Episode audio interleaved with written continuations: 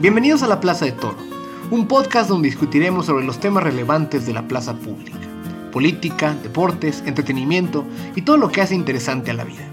El día de hoy hablaremos sobre lo que ha significado el regreso de la Fórmula 1 a México.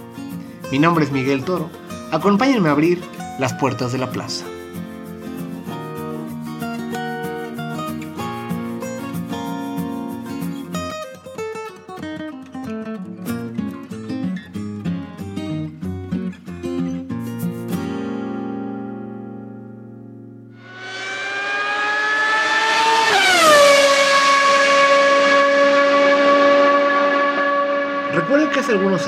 Mis redes sociales se inundaron de publicaciones de amigos y conocidos que habían asistido a un evento que tenía mucho de no realizarse en nuestro país. En octubre de 2015, la Fórmula 1 había regresado a México tras 23 años de ausencia y el Autódromo Hermanos Rodríguez engalanaría la carrera de los mejores pilotos del mundo. Había fotos de gente sonriendo desde las gradas, en palcos lujosos como parte de los hospitalities o inclusive desde los pits. Tal y como se veía en esas fotos, los asistentes se llevaban una muy buena impresión.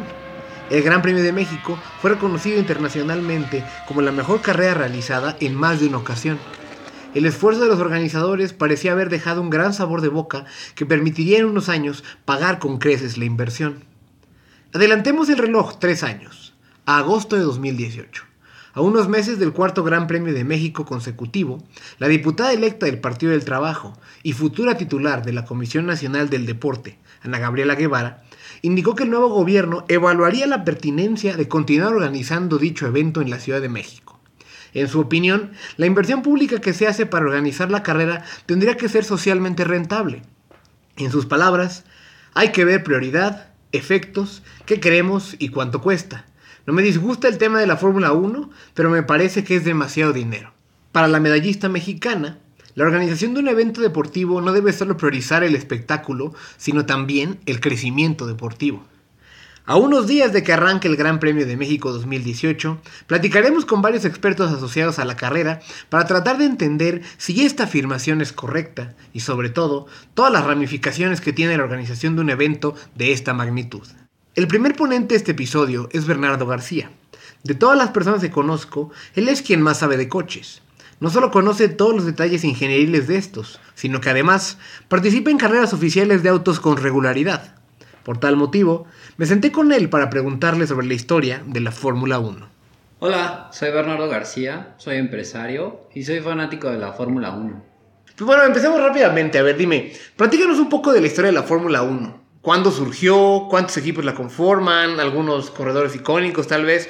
Y, también dinos un poco cómo se dio este vínculo original entre la Fórmula 1 y México hace varias décadas. Pues mira, la Fórmula 1 como Fórmula 1 surge en 1950 y en ese momento participaban varias escuderías, pero las que podemos conocer hasta ahorita podría ser Ferrari, Alfa Romeo y Maserati con respecto a los iconos de la época, podríamos mencionar a Giuseppe Farina, que fue el primer ganador de, un premio, de, un campeonato de Fórmula 1, a Juan Manuel Fangio, que es uno de mis grandes ídolos, a Alberto Ascari, y tal vez en una época un poco diferente, pero pues también podríamos tomar a Graham Hill y a Jim Clark. Eh, con respecto al Gran Premio de México, la primera vez que se disputó fue en 1962 pero ese evento no es válido para el campeonato. ¿Por qué? ¿Por qué? Perdón que te interrumpa, ¿por qué? ¿Por qué no es válido? ¿O por qué no fue válido? En ese momento no todas las carreras estaban dentro del, campeonato de la FIA, pero eh, posteriormente eh, pues fue incluido en el campeonato de Fórmula 1, ya que pues, les gustó la pista, les gustó todo, y entre 1963 y 1970 y posteriormente 1986 y 1992, que fue la época en donde vino Senna a correr aquí, pues ya estuvo de lleno en la Fórmula 1, aunque ese último, el del 92, este, pues fue en realidad un sustituto para el Gran Premio de Alemania, eh, porque iba a haber una carrera en el circuito de Nürburgring en Alemania, y por razones políticas de esa época no se corre allá y México es el, que auspicia ese premio. Y bueno, todo esto viene gracias a la influencia de dos pilotos mexicanos que son eh, los hermanos Ricardo y Pedro Rodríguez, gracias a los cuales en ese momento el llamado Deportivo Magdalena Michuca, en 1973 cambia su nombre a lo que conocemos ahora como el Autódromo Hermanos Rodríguez. A ver, entonces, digamos, trayéndolo más al tiempo actual, ¿no? Y, este, y, lo que pasa actualmente en la Fórmula 1, eh, entramos un poco en especificaciones más técnicas sobre las escuderías, sobre sus equipos y pilotos. Em, tengo el presentimiento, a lo mejor esta es, este es una, una, noción equivocada, pero al menos me, me da esa impresión, que en la Fórmula 1 es una carrera mucho, la Fórmula 1 es una carrera o son un conjunto de carreras donde compiten mucho más los coches que los pilotos. Es decir, donde si tienes el, mejor motor y la mejor escudería, no tienes que tener los mejores pilotos, o digámoslo de otra forma, es decir, el mejor piloto puede ser que no gane forzosamente el campeonato porque no tiene el coche para poder ganarlo. ¿Es esta impresión correcta o en tu opinión esto estoy diciendo un poco sesgado? Eh, es cierto que la Fórmula 1 es más una batalla de tecnologías, no tanto de equipos, de tecnologías que de pilotos. Y los equipos que más ganan carreras son los que más presupuesto tienen y eso les da mayores ventajas día con día. Entonces cada día se van haciendo más ricos y más poderosos dentro de la Fórmula 1 porque van obteniendo pues mayor tecnología. Pero como en algún momento Lewis Hamilton, eh, el campeón actual, decía en una entrevista, en el mundo de los pilotos, los récords no determinan el talento de los pilotos, y los fanáticos lo sabemos. Pilotos como Ayrton Senna o James Hunt son, con pocos títulos, son mucho más aclamados dentro de este pequeño nicho que más recientes y populares por sus múltiples campeonatos como podría ser el heptacampeón Schumacher o el cuatro veces campeón hasta ahorita Vettel. Y lamentablemente hay varios prodigios, eh, varios pilotos prodigios, que abandonan el deporte por política y el dinero que se mueve de por medio. Y por supuesto también está el caso opuesto. Ok, mira, me dejaste pensando. Estaba, yo, yo estaba intentando eh, pensar quiénes podrán ser esos pilotos, pero la verdad que vamos a, vamos a evitarte el tener que mencionar algunos de tus conocidos y demás. Pero bueno, eh, estamos hablando un poco sobre esto en la pregunta anterior. Es, en los últimos cinco años la escudería Mercedes ha dominado los circuitos del mundo, ¿no? a veces ha sido Hamilton y el otro fue... Bottas y eh, Rosberg. Rosberg, exacto. Eh, ¿A qué se debe que de repente acabaron de golpe y porrazo con el reinado de Sebastián Vettel en, Red Bull, que había ganado cuatro veces seguidas y de repente llegó Mercedes y, los ha dominado en los últimos años? ¿A qué, ¿A qué atribuyes ese cambio tú? Bueno, en la época de Red Bull, Red Bull logró descifrar el enigma de la aerodinámica sin el uso del efecto Quanda a ver, para, los mortales, dinos qué es eso. Ok, el efecto Quanda proviene de un austriaco que se llama Quanda y Quanda eh, llega a en ese momento este, desarrolla algo similar al efecto Venturi. Entonces, estamos muy ligados en tecnología con la aviación o con la aeronáutica y tenían alerones que frontales que permitían pegar muchísimo más el coche al, piso. Exactamente. Entonces, después de esa época, Red Bull es quien logra, por así decirlo, este, dominar, eh, entendiendo la aerodinámica del, del, coche, gracias a un gran ingeniero que tienen ellos, que se llama Adrian Newey. Pero posteriormente, la FIA, que constantemente está cambiando las reglas, para evitar este tipo de monopolios tecnológicos, ya que pues se pierde la, competitividad, entre los equipos. Y por ende hay una pérdida económica importante por falta de público, ya que al público no le gusta hasta cierto punto que siempre esté ganando el mismo. Quieren ver ese tipo de competitividad. Y con Mercedes viene el siguiente gran cambio, que fue pasar de motores de aspiración natural a motores híbridos justo es en donde Mercedes logró dar ese gran brinco sobre Renault. Renault es el motor que hasta ahorita utiliza Red Bull y crecer exponencialmente de manera económica para mantenerse ahí arriba en el tope. Este paso era antes eh, de Red Bull y pasará en una era tecnológica póstuma a Mercedes.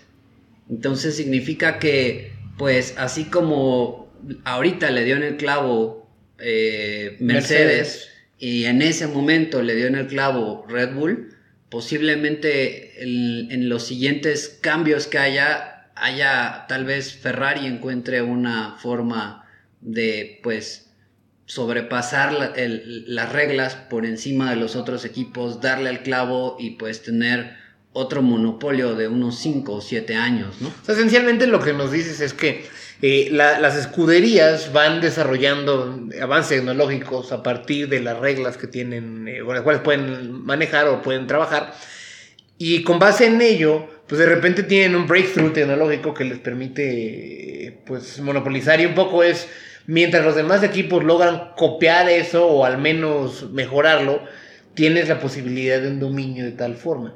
Eso se ha, se ha dado en el tiempo, digamos, eh, has tenido, no sé, del 2000 para acá, periodos así, donde e, era ciertas escuderías que tenían el control, o sea, si era fue Mercedes, antes fue Red Bull, antes de ellos fue... Este, Brown. Antes de Red Bull fue Brown, ellos eh, utilizaron un difusor doble, el cual no estaba ni permitido ni prohibido por las reglas. Y eso es lo que le da en el 2009 el campeonato a Brown GP, un equipo que ya no existe, que casualmente ahora se llama Mercedes porque lo compra Mercedes, y que salió de la nada de un equipo que era Bar Honda o Honda Racing Fórmula 1 y este y pues le dan al clavo con ese doble alerón y para cuando todos los otros equipos llegan a notar ese doble alerón y poder imitar de una manera correcta ese doble alerón era demasiado tarde.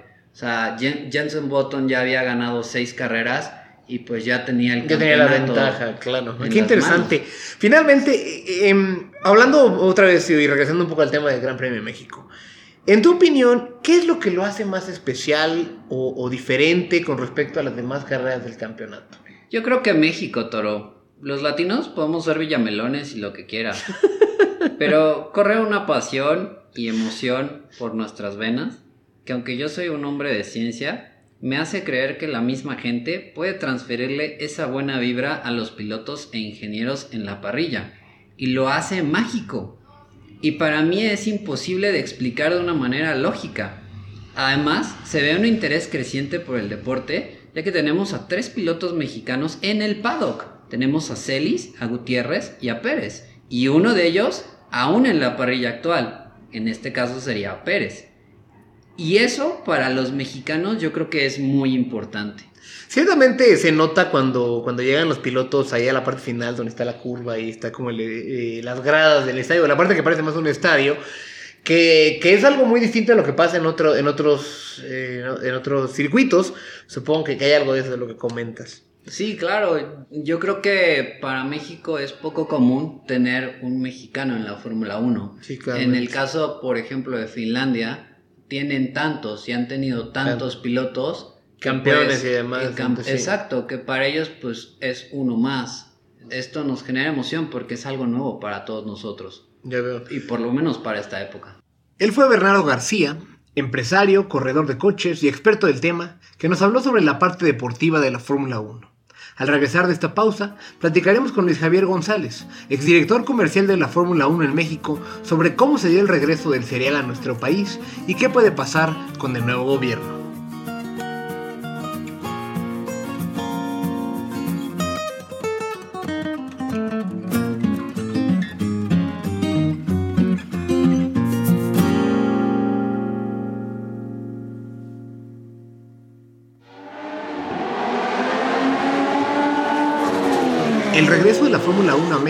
Sido un éxito deportivo, ya que no solo se ha vuelto un evento imperdible para los amantes de las carreras en el país, sino que ha sido reconocido a nivel internacional como la mejor carrera del circuito en los últimos tres años. El final de esta pista, donde los pilotos llegan a una especie de estadio con todas las gradas llenas para ahí celebrar sus triunfos, le da una sensación muy diferente a lo que hay en otros circuitos del mundo. Sin embargo, nada garantizaba que la Fórmula 1 sería un éxito en México, tras una ausencia tan larga, no fue fácil traerla de regreso y no necesariamente sería un evento al alcance del ingreso de los mexicanos. Para entender cómo se dio este proceso y las decisiones comerciales tomadas para impulsarlo, platiqué con Luis Javier González, exdirector comercial de la Fórmula 1 en México. Soy Luis Javier González Calvillo, soy director comercial de Boletia, que es una plataforma de venta de boletos en línea. Pues mira, Grupo CIE eh, ha estado o estuvo detrás de la Fórmula 1 muchos, muchos años, ¿no? Este, mucho por el... De, entrada, tomando en cuenta que el grupo tiene la concesión de lo que es el autódromo, ¿no? Ese autódromo se le empezó a dar uso con, este, con diferentes fórmulas, ¿no? Primero estuvo la, la, la, Champ Car, este, que tuvo su auge en su momento y, y, fue interesante principalmente porque tuvo pilotos mexicanos, ¿no? Y, pero siempre, siempre se, se tuvo la, la eh, digamos que la comezón de, de poder traer la Fórmula 1 después de que no había venido a México desde los años este, 80s y 90s, ¿no? Que en su momento, pues, trajo a Spiquet y a Mansell y a Ayrton Senna y a todas esas figuras, ¿no? Obviamente también acá hay, hay una historia de, de, este, de pilotos mexicanos ¿eh? en la Fórmula 1 hace muchos años. Y de nuevo, siempre hubo ese interés. A, ese, a esa inquietud, a ese interés, se le suma, es una parte importante, el, el deseo y la afición que tiene Carlos Slim este, Domit, ¿no? Carlos Slim Domit siempre ha sido un gran impulso y, una pieza clave que, y que ha, digamos que ha apalancado toda su estrategia de velocidad, ¿no? En Telmex, este, a raíz de la, del automovilismo, ¿no? Entonces, eh, la escudería Telmex realmente la mantiene él y, y, siempre, digamos que te lo pongo en paralelo porque él, él ha sido, en gran parte, y yo diría gran, gran parte del crédito de que la Fórmula 1 haya venido a México es por él. Te digo, me voy un poco también al antecedente. Después de que se va a la Fórmula 1 en los primeros, la primera vez que vino, este, el deporte motor perdió Ángel, los, los eh, eventos se hacían pues, aisladamente y, digamos que no se cobraba lo que se tenía que cobrar. O sea, se murió básicamente el deporte motor. Es gracias a, inclusive te estoy hablando que la NASCAR nunca fue realmente rentable si no era por el patrocinio de, de, los, los, de los patrocinadores, ¿no? La venta de boletos nunca fue atractiva. Inclusive la NASCAR también hoy en día ya no la opera Ocesa, el que lo opera es el propio Carlos Slim. Pero bueno, en todo este caminar, eh, pues siempre hubo de nuevo ese ánimo y esa, esa ilusión de poder traer a la Fórmula 1. Aquí entra, obviamente, pieza fundamental, el gobierno federal. Un evento de estos pone en el, en el mapa a un país, a una ciudad, de forma muy, muy importante. O sea, si hay eventos este, que son complejos y costosos, pero por lo mismo son sexys, este, es la Fórmula 1. Un deporte de esos, en cualquiera de las carreras del circuito, este, no es posible sin que haya, digamos, un apoyo este, de la ciudad y del país. ¿no? O sea, la Fórmula 1 per se este, no es un evento rentable ¿no? si no tiene el apoyo de, de la ciudad, este, que en el caso de, de México este, fue clave que el, que el, que el ánimo y el, el deseo de, de, marca país este, apoyara para que ese evento se diera a cabo. Este, entonces, de, de repente ahí es un, un, esfuerzo común entre esas tres partes, ¿no? El, el, desde el punto de vista de, de CIE, que tenía la pista y que no se usaba, ¿no? Esa pista se dejó de usar desde que se fue la, la, Champ Car y, eh, y, se le tenía que invertir un montón de dinero. Ahí es donde entra el gobierno de la Ciudad de México, en donde em, se empieza a avanzar ¿no? con esas primeras aproximaciones con, con este FOM, que es eh, Formula One este, Management, y se empieza a hacer ese, ese, ese avance y de nuevo en, donde el que, el que lleva la cabeza, digamos que sí, y en, un caminar de la mano con Carlos Slim, en donde él empieza desde, desde, desde ese momento a buscar cómo subir pilotos mexicanos a, la Fórmula 1. ¿No? Es, es algo que suena muy, muy, muy lógico, ¿no? Pero, pero un evento si no tiene pilotos mexicanos, aunque venga, no es lo mismo, ¿no? Siempre hay la ilusión de que, de que el piloto mexicano esté en un equipo importante y que tenga una buena una buena este, participación, ¿no?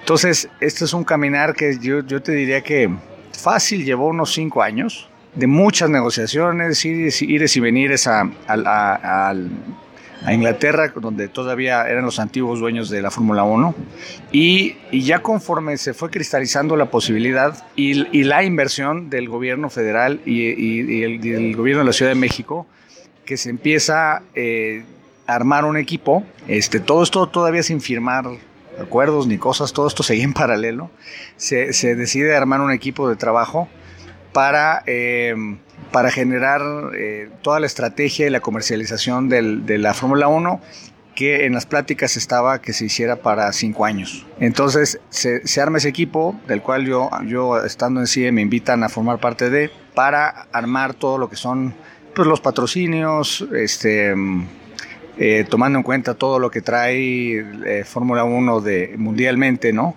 Y la venta de lo que son este, suites y boletos premium, los cuales se, comercializaron, se empezaron a comercializar para cinco años. En el camino, conforme van avanzando las, estas pláticas y negociaciones, se cristaliza, la eh, Fórmula 1 las, eh, acepta las condiciones que, que negocia CIE con ellos y de la mano de eso se confirma el patrocinio de, del marca país. Pero una vez negociada su vuelta, ¿qué tipo de expectativas tenían los organizadores para la carrera del primer año?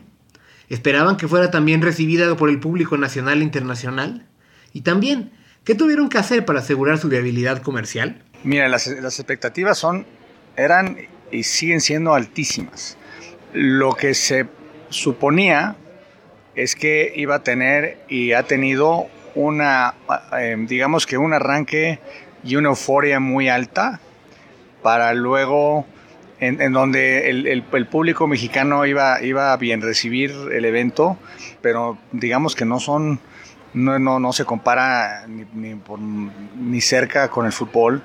Este, entonces se tenía que buscar atraer a, a nuevo público, este, de la mano de, de anunciantes de patrocinadores, de medios y la expectativa, bueno, de entrada la inversión que, se requirió para eh, reconstruir, porque básicamente fue una reconstrucción del autódromo, este, pues fue muy importante. Entonces, eh, esta solamente se, pudiera amortizar si, si, si se construye y se, y se comercializa el evento por los cinco años completos. Este, de nuevo, los cinco años completos, por lo mismo de que eh, para aprovechar la euforia del año 1, y aprovechar, salir a vender y comercializar eh, no solo los, los boletos premium, sino los patrocinios, este, que fue lo que se hizo, ¿no?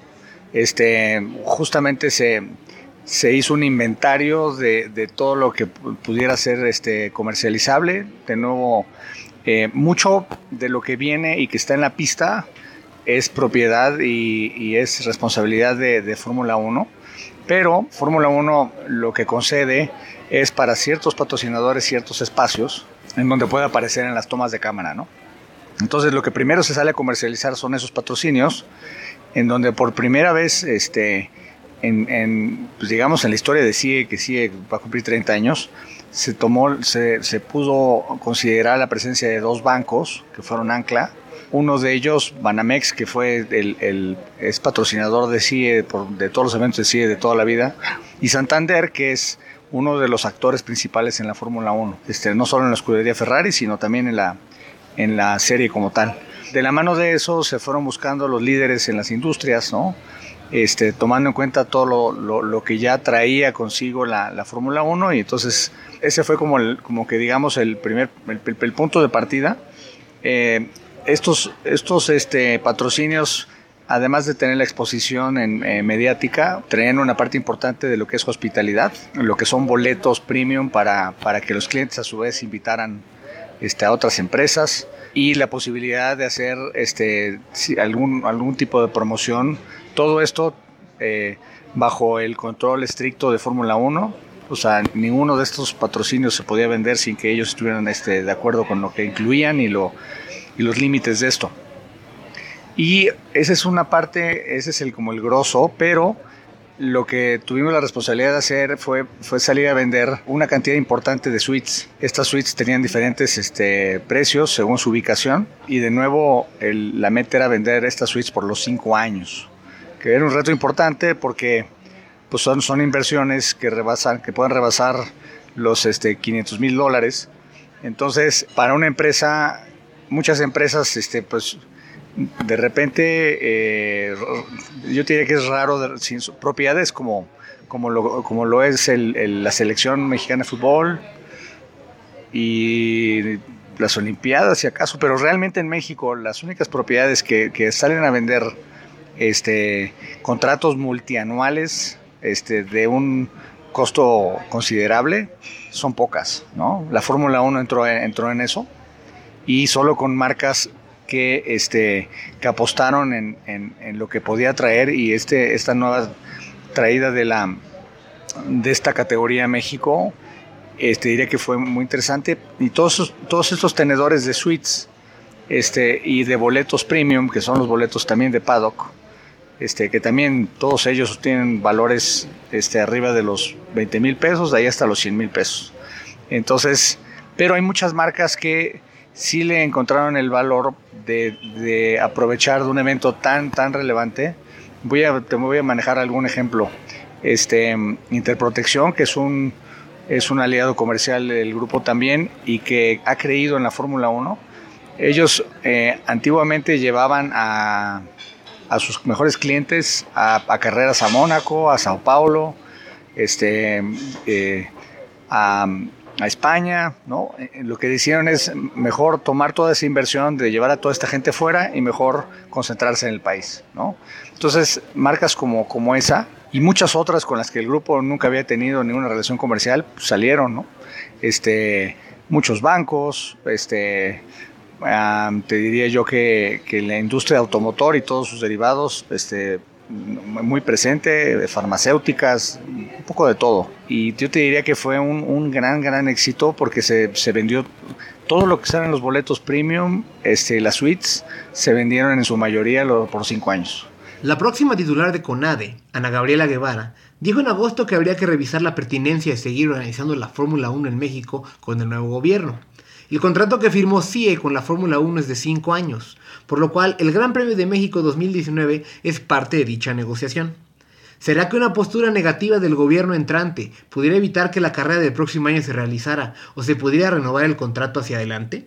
Yo te diría que partiendo de, bueno, antes que nada la voluntad que tuvo el gobierno presente este, para apoyar e invertir en, en, esa exposición, porque realmente lo que, lo que te comentaba genera es una exposición, eh, pone a, la Ciudad de México en el mapa mundial, ¿no? Este, y, en su momento fue algo muy necesario por toda la imagen negativa que el, que el país puede transmitir por el tema del narco y la violencia. Estamos a cuatro años de los, de los desaparecidos, o sea, creo que fue la medicina que el, que el país necesitaba para borrar un poco de toda esa cosa negativa y si el país este, está siempre en los primeros lugares en tema de turismo, tiene que invertir en esfuerzos como estos para mantenerse.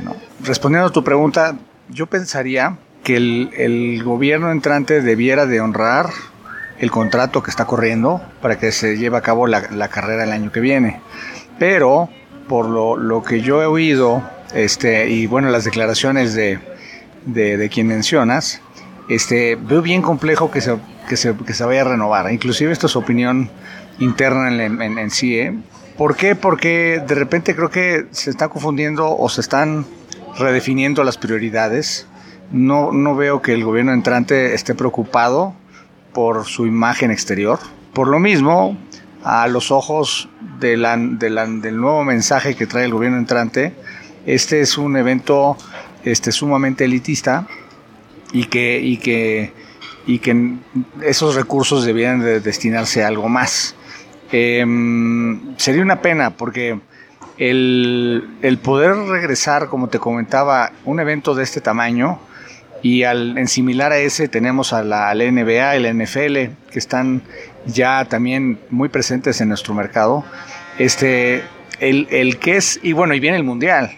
Entonces, yo lo que también te diría es, eh, no renovar también mandaría un mensaje, digamos, distorsionaría lo que se logró para conseguir la candidatura del Mundial, este, que, sería en ocho años, ¿no? Porque entonces es, a ver, ¿cómo? Este, quiero estar, quiero ser protagonista en, eventos de alto impacto o no.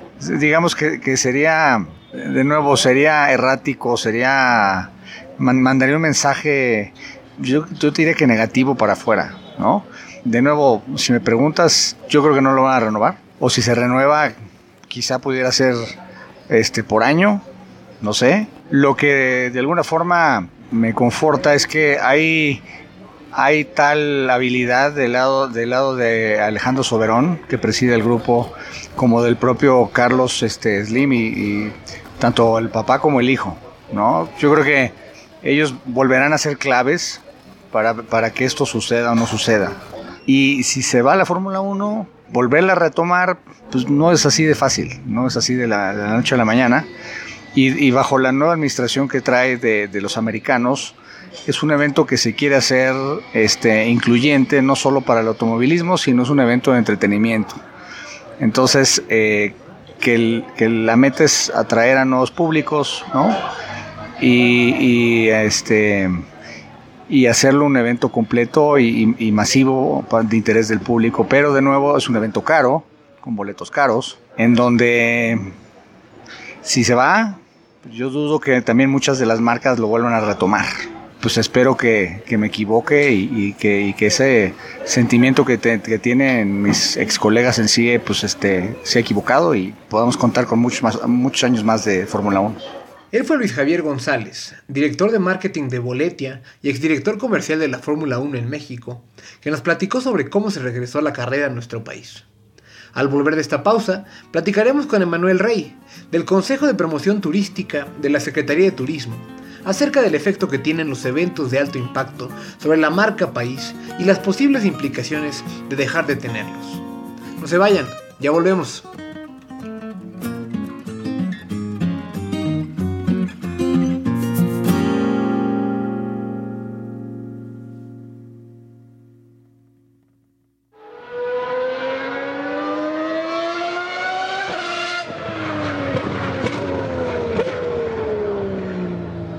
Los eventos deportivos del más alto nivel despiertan el interés de personas de todo el mundo. Las Olimpiadas, el Mundial de Fútbol, el Super Bowl y los máximos torneos de la mayoría de los deportes son un espectáculo tan atractivo que sus participantes reciben una enorme cantidad de dinero en ingresos. La llamada economía de las superestrellas describe cómo estos deportistas pueden acceder a contratos multimillonarios crecientes, ya que pese a sus sueldos, los eventos deportivos siguen siendo rentables. En la era de la globalización, la mayor tecnología ha permitido que cada espectáculo deportivo sea transmitido por una multiplicidad de plataformas a consumidores por todo el planeta, sin que esto implique mayores costos marginales de transmisión. Esto facilita que los dueños de los derechos televisivos de los eventos recuperen sus grandes inversiones al contar con mayores demandantes. Sin embargo, en los últimos años se ha visto cómo países que han albergado eventos deportivos como las Olimpiadas o el Mundial de Fútbol han tenido que invertir cuantiosos recursos en infraestructura necesaria para las justas. Esto ha derivado que tras el evento queden abandonadas o con poco uso grandes instalaciones deportivas, cual elefantes blancos en medio de ciudades. En muchas de estas ocasiones, los gobiernos de las ciudades y los países no han podido recuperar la inversión efectuada en dicha infraestructura. El costo de oportunidad de estos recursos ha sido alto. Esto es precisamente el argumento del gobierno entrante, que cuestiona si estos recursos no estarían mejor invertidos en otros lados. Dicho esto, ¿cómo están los números del Gran Premio de México? De acuerdo a datos oficiales de la Secretaría de Turismo, el regreso de la Fórmula 1 a México tuvo un costo de 363 millones de dólares por el contrato de 5 años. De estos, el gobierno mexicano pagó 213 millones de dólares divididos en 5 cuotas anuales, mientras que la empresa CIE pagó los restantes 150 millones, de manera que el gobierno de la República aportó el 58% del costo total de traer el evento. Ellos informan que el financiamiento de estos recursos se obtuvo a partir de los derechos que pagan los turistas extranjeros que visitan el país y que se les cargan en sus boletos de avión como un impuesto.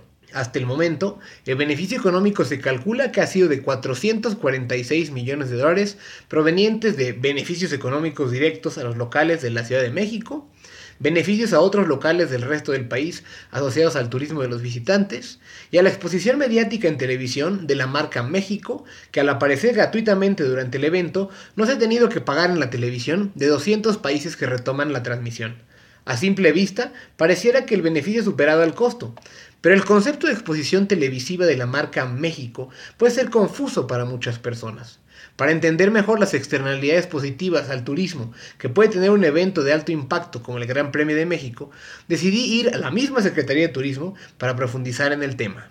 Buenos días, soy Manuel Rey, el director ejecutivo de Mercadotecnia del Consejo de Producción Turística de México. Muchas gracias, Emanuel, por recibirnos. Qué amable de tu parte de tenernos por acá. Gracias a ti. Eh, bien, pues eh, empecemos. Quisiera preguntarte un poco lo que platicaba con, con Javier González, el director comercial de la Fórmula 1. Él nos comentaba que en casi ningún circuito del mundo la carrera puede salir adelante financieramente sin el apoyo de los gobiernos locales y federal, de la, ciudad o del país donde va a ser albergada la carrera. Que normalmente esto lo hacen los gobiernos por una lógica de presentar la ciudad o presentar al país, digamos, en términos de turismo, buscando con esto fortalecer una marca país. ¿Es esto cierto? ¿Y cuál fue la estrategia que siguió la Secretaría de Turismo con respecto al Gran Premio de México? Mira, Miguel, eh, si te parece, te voy a recordar nada más el, uno de los principales objetivos este, que trae el plan de mercadotecnia claro, eh, del Consejo de Promoción Turística, eh, que es no solamente traer a, a, más visitantes a México, eh, ubicar a México como uno de los países líderes en términos de turismo, pero también elevar el gasto promedio del viajero que llega a México.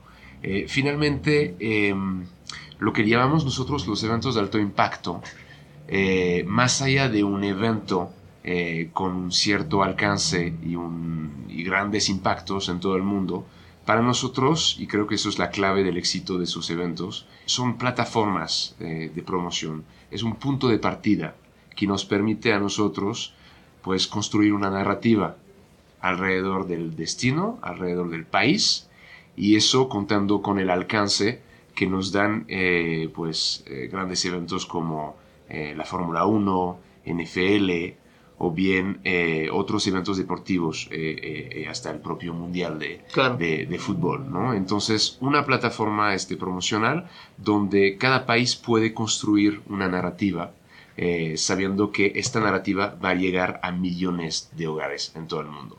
Recordando tres eh, puntos que nosotros marcamos en este plan de Merca eh, y que es un poquito los objetivos de, de, por qué estamos apostando por esos eventos de alto impacto es primero incrementar la visibilidad de, de, México en todos nuestros mercados prioritarios.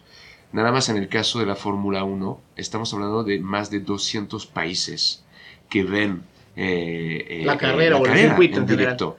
Es la, es la, segunda carrera más vista de todo el circuito después de la de Gran Bretaña. ¿A qué se debe eso? ¿O por qué crees que eso, que eso sea así? ¿Que, que esta sea la segunda más vista? Mira, eh, hay varios factores. Primero, yo creo que también estamos hacia el final del circuito muchas cosas se juegan. Se, puede definir el campeonato. Y se definen ¿no? el campeonato. Finalmente eh, eh, ha pasado en los años anteriores de que después de la carrera de México ya se había definido quién iba a ser el, el, campeón eh, del año. ¿no? Entonces eso es un buen punto.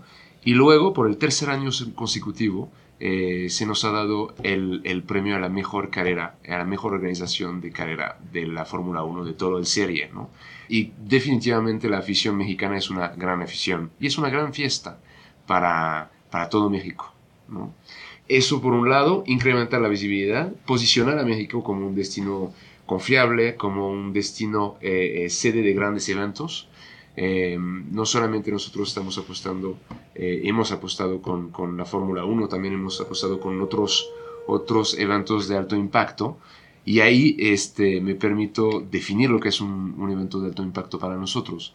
Es, es un evento que nos da el alcance y los impactos que no nos podrían dar cualquier otra campaña. Es decir, estamos alcanzando a más de 200 países en el mundo. O sea, no hay presupuesto que alcance, para, algo este, así. para algo así. Y no hay, no, no hay presupuesto que nos permitiera durante un año este, tener, tener presencia de, realmente de marca, eh, tener campañas eh, pautadas en 200 países en el mundo.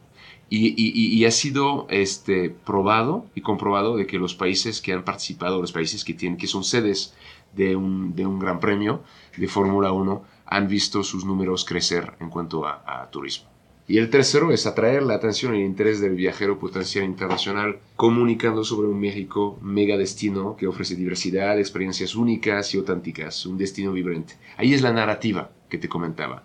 Es decir, aprovechamos este espacio para construir una narrativa a través de las piezas este, audiovisuales, gráficas que vamos difundiendo, a través de las pautas que nos dan esos grandes eventos. Todos esos grandes eventos vienen con un paquete de, de herramientas de promoción eh, no solamente estamos impactando nosotros a los que vienen al, Gran Premio, sino que eh, siempre te dan pauta durante las transmisiones en esos 200 este, eh, países. Pero otro punto importante, y yo creo que es clave para que un evento así tenga éxito y para que un destino pueda comunicarse de, de forma correcta, es que tienes que subir a todos los actores del sector turístico. tienes que subir a la iniciativa privada, tienes que subir a los medios, tienes que subir a los tour operadores. Nosotros contamos con 21 oficinas en el mundo y unos meses antes del, Gran Premio estamos trabajando con cada una de ellas para organizar FAMs, FAMs de medios, FAMs de, tour, de, con la industria, con operadores, agentes de viajes, para que vengan a México, disfruten del, del, de, la carrera. de, la carrera. Pero es que además tú sabrás que este mismo fin de semana nos toca otro evento de, alto impacto, que es el desfile de Día de Muertos. Entonces aprovechamos este gran fin de semana para la Ciudad de México y para todo el país para invitar a esos uh, tour operadores, agentes de viajes, a la industria y a los medios. Entonces, eso es muy importante. No puedes nada más tú organizar este evento desde dentro, sino que realmente tienes que hacer partícipe a toda la industria. Y a partir de ahí, entonces, tú ves que tu promoción no es nada más durante el evento, sino pre-evento y post-evento. Me quedo pensando en lo que estás diciendo de cómo tienes que eh, operar eh, un, evento de este estilo, haciendo partícipes a los demás actores de la sociedad. Y creo que es una de las cosas que el, gobierno entrante ha cuestionado, ¿no? Eh, platicábamos que la próxima titular de CONADE, Ana Gabriela Guevara, pues cuestionó si valía la pena seguir organizando el Gran Premio de México, eh, argumentando que la inversión puede ser no socialmente rentable y que habría que ver si era socialmente rentable. a mi manera de verlo, eh, al siguiente gobierno le parece que es un evento elitista y es algo que, que también me comentó el exdirector de la Fórmula 1 comercial de la Fórmula 1 aquí en México. Eh, y entonces, quisiera un poco preguntarte, ¿cómo están los números de la Fórmula 1 en México? Y bueno, un poco buscando ver qué tan rentable ha sido la inversión. Mira, primero recordar que eh, el turismo es un, es, un, es un, gran sector que nos ha traído muy buenas noticias en los últimos años y que una de las eh, grandes características del turismo en cualquier país es que detrás del turismo hay una oportunidad de empleo, una oportunidad de desarrollo y de inclusión a nivel local, regional o, nacional. Eso no cabe duda. Más allá de que eh, la, la, pues la, visión de, o la impresión, la percepción de que la Fórmula 1 es un, es un evento elitista, creo que el gran reto, y creo que sí lo hemos conseguido, es de, de, hacer de este evento una gran fiesta. Y me lo decían eh, eh, justamente en esos días alguien de, de, de, CIE, que es, que es eh, la empresa que, que organiza el, evento. Más allá de que la afición mexicana es una, una, gran afición, mira, si quieres, Miguel, te voy a dar, y así las cifras no mienten, ¿no? El Gran Premio de México de Fórmula 1 celebrado en el Autódromo Hermanos Rodríguez de la Ciudad de México, en cifras claves, es una carrera retransmitida por más de 110 televisoras. Es una audiencia de 35 millones de telespectadores en más de 65 países son 337 mil espectadores al año in situ en el autódromo, es decir, poco más de un millón en tres años. Y al término de la tercera edición del Gran Premio, se ha acumulado un estimado de 23 mil millones en derrama económica directa e indirecta para la ciudad y el país, y poco más de 31 mil 600 empleos. Obviamente esos eventos requieren una, una fuerte inversión pero siempre se calcula de tal forma de que sean como un impacto, un, punto de partida para, generar una derrama económica mucho mayor Y es lo que ha pasado. Eh, o sea, todo eso nos ha ayudado a construir esta narrativa que hace que hoy en día pues México es el sexto país más visitado en el mundo. Y lo que es muy importante es, recordar que el presupuesto eh, eh, de promoción del Consejo de Promoción Turística no sale del bolsillo de, de, los mexicanos, sino que es un, es un impuesto que se da, que se pone sobre cada boleto de avión del viajero extranjero que llega eh, a México. Actualmente está alrededor de los 533 pesos, un poco más de 25 eh, dólares, y muchos países en el mundo tienen esta mecánica para, eh, pues para poder fomentar la promoción y utilizar este recurso para pues generar una serie de, de, actividades este, turísticas. Entonces, el hecho de que realmente nosotros estamos sacando el, el, el, fondo de, nuestra promoción turística a partir de lo que es el derecho de no residente, el DNR, y yo creo que el, el, el, gobierno tiene que ser un, un, fomentador de, de, eventos que, que impulsen la derrama económica. Eh, en el caso de Fórmula 1, en el caso de NFL o, de otros eventos de alto impacto o, o, o en el caso de, de Lucía también, eh, son, eh, son espectáculos, son eventos deportivos que detonan una derrama económica que definitivamente le llega eh, a la ciudad, llega a los hoteleros, a los restauranteros. El caso del desfile de Día de Muertos también es otro buen ejemplo. El año pasado llegaron aproximadamente un millón de personas. Este año estamos esperando a más de dos millones de personas. Esto le ayuda a la ciudad, le, ayuda al país, eh, le ayuda al restaurantero, le ayuda a la persona, al taxista que lleva a las personas este, de, un, de un barrio a otro para poder asistir. O del mismo aeropuerto al hotel. O del mismo aeropuerto. Con lo cual hay toda una cadena de proveedores de servicios que se benefician de esos eventos. Y creo que tocamos un punto muy, rápido ahorita que me parece muy importante. Creo que lo acabas de hacer y es, es importante que la gente lo entienda para diferenciarlo. Hay una percepción de que el evento de alto impacto, pensando en las Olimpiadas o en el Mundial de Fútbol, requiere una enorme inversión de infraestructura para básicamente estadios o instalaciones y que una vez pasada la justa se quedan vacíos. Pero ese no es el caso de los eventos recurrentes. Cuando tú tienes un espectáculo que pasa cada año, o sea, la NFL, la NBA, el Gran Premio de México, o inclusive eh, los espectáculos de Cirque du Soleil y similares, esos son eventos que pueden ser inclusive más de una sola vez al año, por lo cual ese turista, además de que puede ser recurrente, tienes también que la inversión que te hizo en un año te rinde más de un año porque el evento sigue apareciendo y tienes otra vez esa, ese derrama económica, no solamente circunscrita a unos cuantos días o 15 días seguidos o un mes que dure el evento, sino pues a, varios días, pero en, distintos años consecutivos, con los cuales eso implica que el turista tiene que planear el viaje alrededor de eso y normalmente no solo viene un día antes para el evento, sino se queda eh, varios días, ¿no? No, y además estás tocando un punto, un punto, un punto cierto. Eh, eh, de hecho, nosotros aprovechamos esos eventos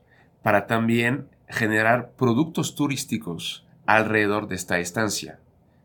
Nuestra campaña en los últimos años alrededor del, evento de Fórmula 1 eh, era Go Beyond the Race, vete más allá de la carrera. Es decir, ya que estás en México, aprovechalo y pues vete a Puebla, vete a Guanajuato, eh, tómate un avión y vete a Los Cabos o a Cancún o a Puerto Vallarta. Y eso es lo que hemos este, construido con nuestros eh, socios comerciales, con los destinos.